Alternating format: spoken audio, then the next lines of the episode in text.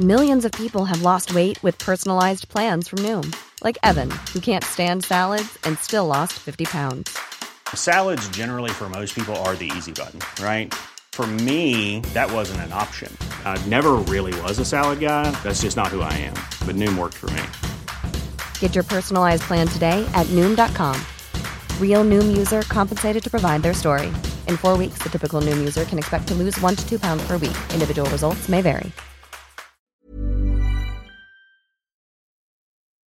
El cerdo negro.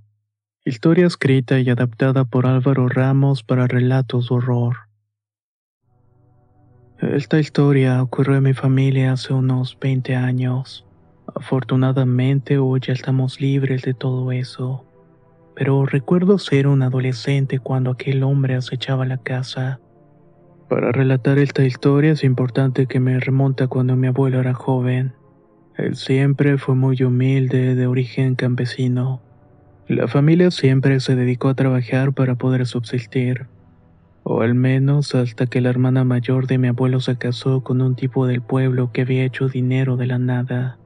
En esos tiempos no se hablaba del narcotráfico ni de las cosas horribles de la actualidad, pero sí había un delito que era muy perseguido especialmente en las zonas rurales. Estamos hablando del robo de ganado.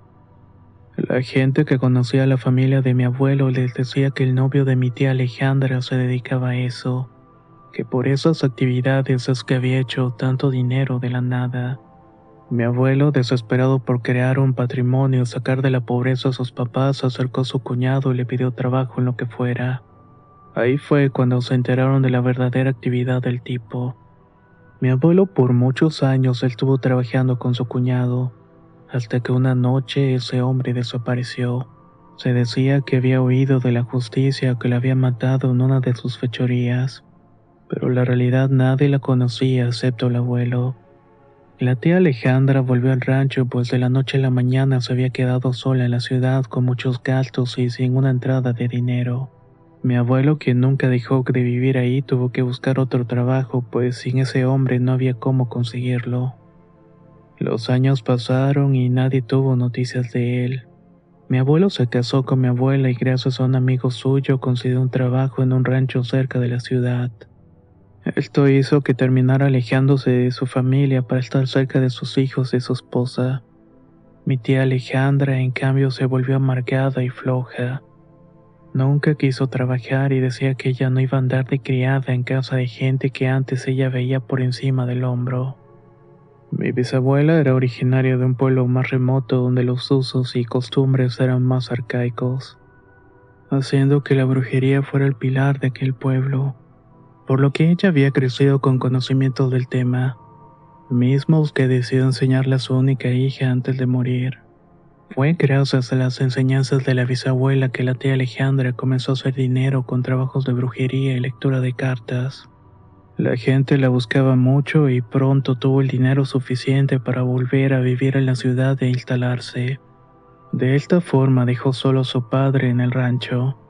Ella siempre decía que su papá estaba bien cuidado y que iba a vivir muchos años, que por eso ella no se preocupaba por él, porque era un hombre fuerte y con mucha vitalidad, cosa que no era cierta. Cuando yo nací, el bisabuelo Juan ya tenía 96 años y vivió hasta los 105. Trabajó en el campo hasta los 99 y a partir de cumplir los 100 años, comenzó a enfermarse y a dejar de realizar las actividades pasadas. Fue justo cuando murió que mis padres y mi abuelo se enteraron de algo muy grave. Los últimos meses de vida del bisabuelo Juan fueron horribles. Su cuerpo ya no respondía y su mente ya no era la misma. Agonizaba todas las noches y en sus momentos de lucidez decía que ya iba a morirse, que su viejita ya lo estaba esperando pero que por más que intentaba no la podía alcanzar. Era como si su cuerpo se negara a morir a pesar de que algunos órganos ya no funcionaban, y de hecho su corazón tampoco le latía de manera normal. Esa noche una comadre de la tía Alejandra le confesó a la familia que el bisabuelo tenía un trabajo, uno hecho por su propia hija en el cual ella había ofrecido algo para que su padre tuviera fuerza y vitalidad hasta los 100 años, que no pudiera morir hasta que ella lo indicara. Al escuchar eso, la hermana de mi abuelo lo negó. Hizo todo un zafarrancho y se fue de la casa dejando a su padre en plena agonía. Un doctor le recomendó usar métodos que rayaban en un delito para terminar con el sufrimiento del bisabuelo, pero todos se negaron. Fue mi abuelo quien tuvo que obligar a su hermana a revertir el trabajo de brujería. Ella tomó un libro negro que siempre cargaba consigo y pidió que se quedara únicamente mi abuelo y ella. Leyeron un fragmento de ese libro, pero al revés. Al terminar de leerlo, el bisabuelo tuvo uno de esos momentos de lucidez. Estuvo hablando unos minutos con sus hijos y luego falleció. Hasta el día de hoy nadie sabe qué les dijo, pues ambos juraron no revelarlo. La hermana de mi abuelo falleció tres años después cuando una mujer que le había pagado bastante dinero para salvar la vida de su hijo fue a vengarse. Pues a pesar de todo el trabajo de brujería y de todo lo que habían gastado, ese joven no pudo salvar su vida. La tía fue asesinada en donde daba sus consultas dejando todo lo que tenía a nombre de mi abuelo. Hey, I'm Ryan Reynolds. At Mint Mobile, we like to do the opposite of what Big Wireless does. They charge you a lot, we charge you a little. So naturally, when they announced they'd be raising their prices due to inflation, we decided to deflate our prices due to not hating you. That's right. We're cutting the price of Mint Unlimited from $30 a month to just $15 a month. Give it a try at mintmobile.com slash switch. $45 upfront for three months plus taxes and fees. Promo for new customers for limited time. Unlimited more than 40 gigabytes per month. Slows. Full terms at mintmobile.com. Everyone knows therapy is great for solving problems, but getting therapy has its own problems too, like finding the right therapist, fitting into their schedule, and of course, the cost. Well, BetterHelp can solve those problems. It's totally online and built around your schedule. It's surprisingly affordable too. Connect with a credentialed therapist by phone, video, or online chat, all from the comfort of your home. Visit betterhelp.com to learn more and save 10% on your first month.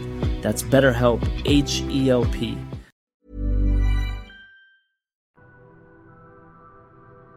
Yo ya tenía unos 15 años cuando nos pasamos a vivir a la casa que fue de mi tía.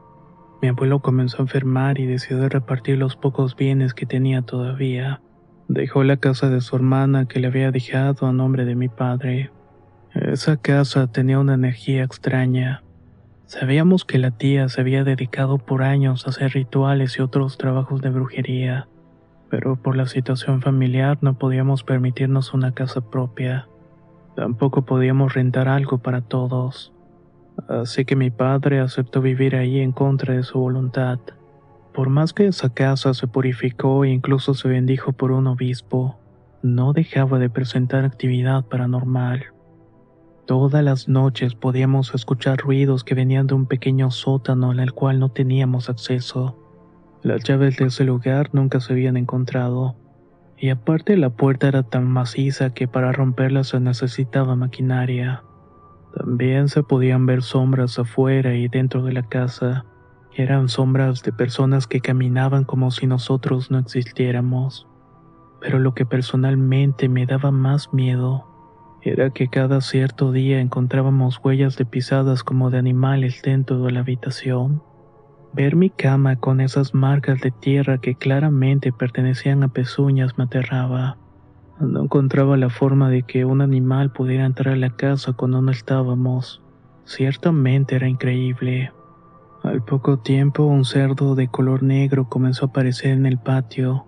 Evidentemente no era nuestro, y tampoco parecía que fuera de los vecinos. Varias veces dimos aviso, pero nadie lo reclamaba. Cuando quisimos atraparlo, el cerdo se ponía muy nervioso e intentaba atacarnos. Su furia era tal que con sus poderosos dientes mordía las puertas y les hacía agujeros. Sus pezuñas eran tan afiladas que en una ocasión le hizo una herida tan grande a mi padre que le hicieron 14 puntos. Hasta ese momento nadie pensaba que aquel animal podía ser parte de las cosas extrañas que pasaban en esa casa. Fue el abuelo quien una noche se quedó a dormir en la casa y notó algo que nadie había visto. Antes de que el cerdo entrara a la propiedad vio una figura de un hombre parado detrás de un árbol. Esta silueta se le hizo conocida, pero no la recordaba de dónde, así que nos pidió que pusiéramos mucha atención a ese animal. El cerdo entró a la propiedad por la parte trasera y olfateaba todo el terreno como buscando algo. Lentamente se iba acercando a la casa. Al llegar a la puerta la atacaba como si se tratara de alguna presa y ahí comenzaba el terror. Tienes que matarlo, dijo mi abuelo desde el sillón en el cual estaba.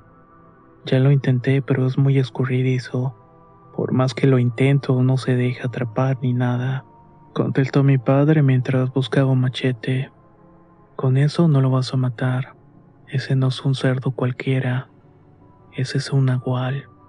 Cuando escuchamos esas palabras nos quedamos petrificados.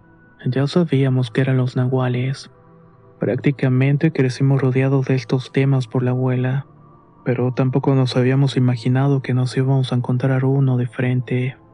¿Y cómo sabes eso, papá? Creo que lo conozco, pero no sé de dónde. Busca en los libros que tu abuela le dejó a tu tía. y deben venir cómo matar a un nahual, dijo el abuelo en voz alta. Al terminar de decir aquellas palabras, el ruido del animal se dejó de escuchar. Nos asomamos por una ventana y vimos que aquel cerdo se iba perdiendo entre la oscuridad de la calle. Era claro que cuando escuchó eso escapó, eso para todos era una confirmación de que ese animal era un nahual y estaba buscando algo. La tía por muchos años hizo trabajos que pudieron molestar a más personas o que pudieron afectar a muchas más. Tal vez era eso lo que estaba buscando el cerdo, algo que lo pudiera ayudar a revertir algún trabajo de brujería. El abuelo regresó a su casa para pasar ahí los últimos y más dolorosos meses de su vida. Nunca perdió la cordura ni tampoco tuvo que pasar por un tema de brujería como el bisabuelo, pero tenía una enfermedad que lo fue deteriorando poco a poco y que no era curable. Así que nunca quiso irse a vivir con ninguno de sus hijos. Decía que era mejor morir en casa y alcanzar a sus padres y a su hermana. Fue justamente durante el velorio de mi abuelo cuando algo muy extraño pasó. Muy poca gente lo visitó pues tenía pocos amigos o conocidos en la ciudad, pero principalmente porque mucha gente que nos conocía a nosotros les daba miedo acercarse a la casa de la tía. Decían que todo el que entraba se llevaba consigo una maldición. Esa noche, mientras unas conocidas de mi mamá hacían una oración, una ráfaga de viento entró a la casa y apagó las veladoras. Las luces de la casa también se apagaron dejándonos a todos en una completa oscuridad. En ese momento las luces de la calle dibujaron la sombra de un hombre en la entrada de la casa. Con una voz extraña nos dijo, Necesito el talismán de Alejandra. Si no me lo entregan yo mismo lo voy a buscar, y no importa cuántos de ustedes tenga que matar. En ese momento el hombre se alejó de la puerta y se perdió en la oscuridad. Enseguida volvió la luz y toda la gente que no era de la familia se marchó. Nos dejaron ahí solos con el cuerpo del abuelo. Esa noche nadie durmió y todos se preguntaban a qué se refería aquel hombre, pero la única que tenía respuestas era la tía Alejandra, y posiblemente el abuelo que por obvias razones no podía ayudarnos. Fue cuando un hermano de mi papá dijo, Oye, ¿Y si el talismán está en el sótano que no se puede abrir? Al día siguiente, después de enterrar al abuelo, todos nos pusimos a revisar la casa y los muebles que había dejado la tía. Pero por más que buscábamos, no encontrábamos nada parecido a un talismán. Eso sí, dejamos como última opción el famoso sótano. Mi padre y su hermano se llevaron horas usando herramientas y maquinaria hasta que por fin la pudieron abrir. Bajaron lentamente y encontraron una bodeguita que tenía dibujos satánicos en las paredes. Había un montón de cajas con nombres de personas. De inmediato pensamos que esas cajas tal vez contenían los trabajos de brujería que la tía hizo durante años. Por eso nadie se quiso acercar a ellos.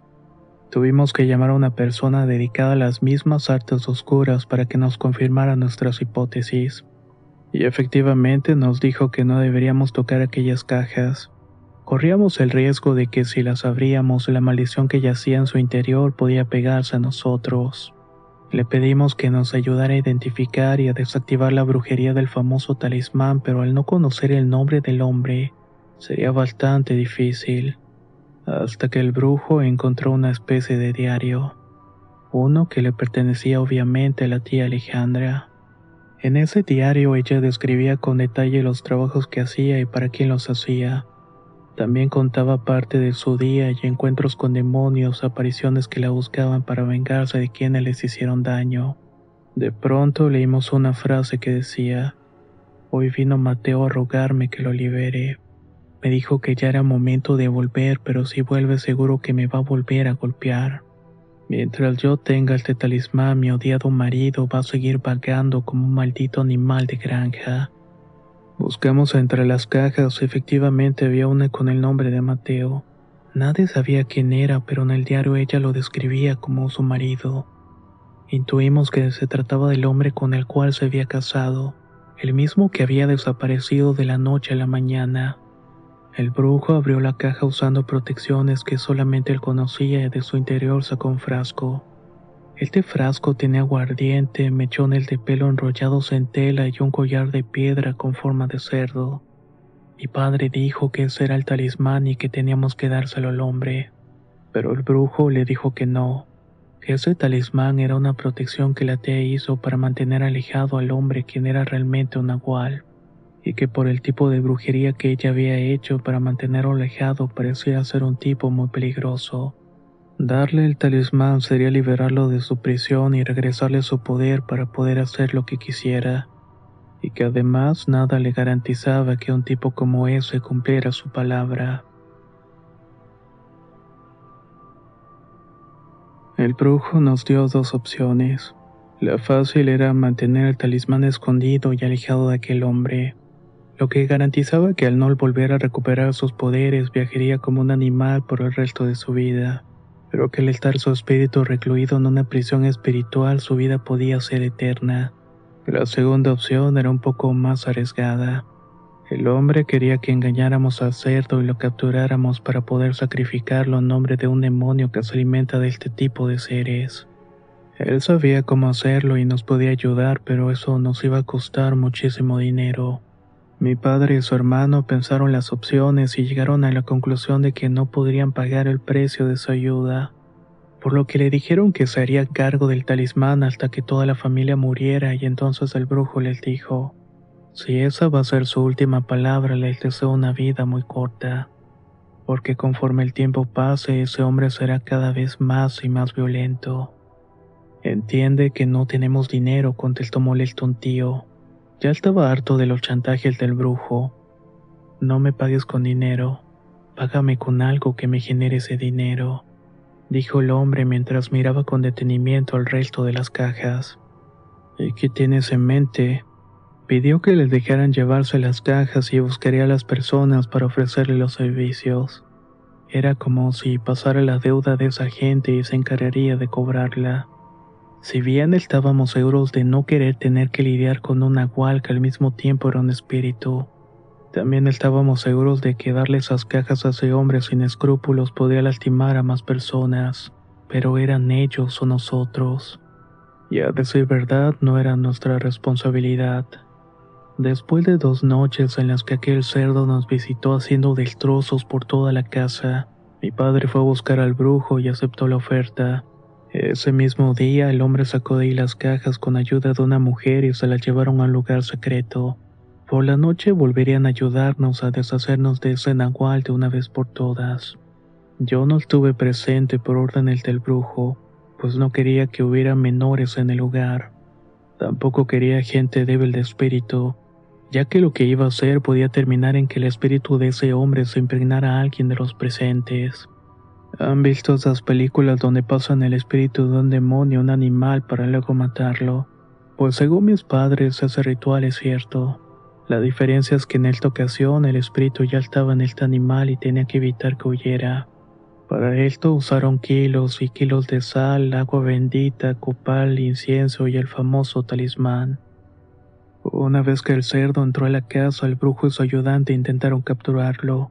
Mientras tanto mi padre y su hermano regaron sal por todas las ventanas y puertas para que el cerdo no pudiera salir. El animal luchó con violencia, pero cuando comenzó a sentir como el agua bendita quemaba su piel, y al escuchar las oraciones del brujo comenzó a gritar de dolor.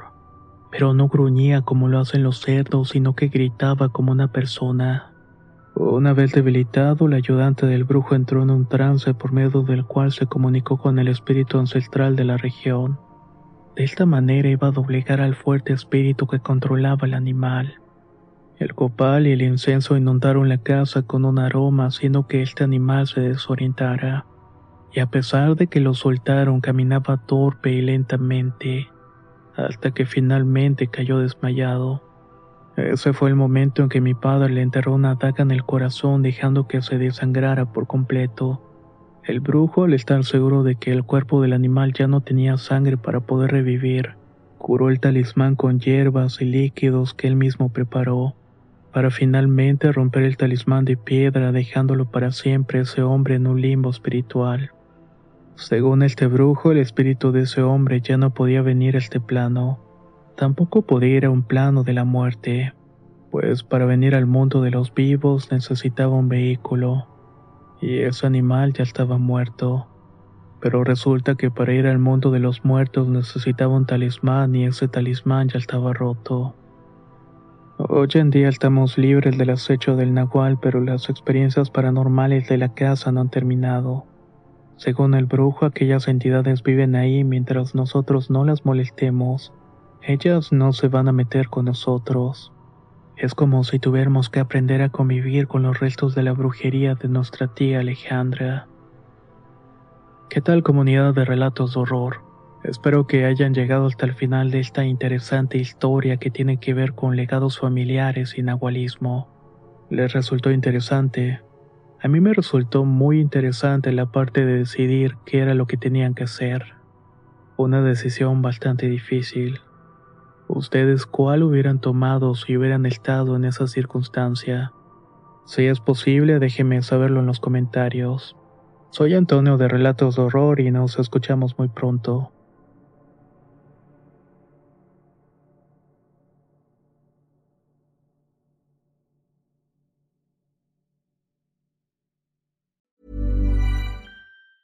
Small details are big surfaces. Tight corners are odd shapes. Flat, rounded, textured, or tall. Whatever your next project, there's a spray paint pattern that's just right. Because Rust new Custom Spray 5 in 1 gives you control with five different spray patterns. So you can tackle nooks, crannies, edges, and curves without worrying about drips, runs, uneven coverage, or anything else. Custom Spray 5 in 1. Only from Rust Planning for your next trip?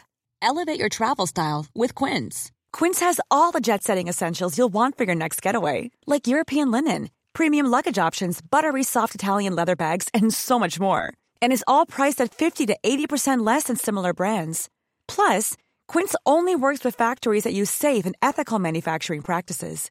Pack your bags with high-quality essentials you'll be wearing for vacations to come with Quince. Go to quince.com/pack for free shipping and 365-day returns.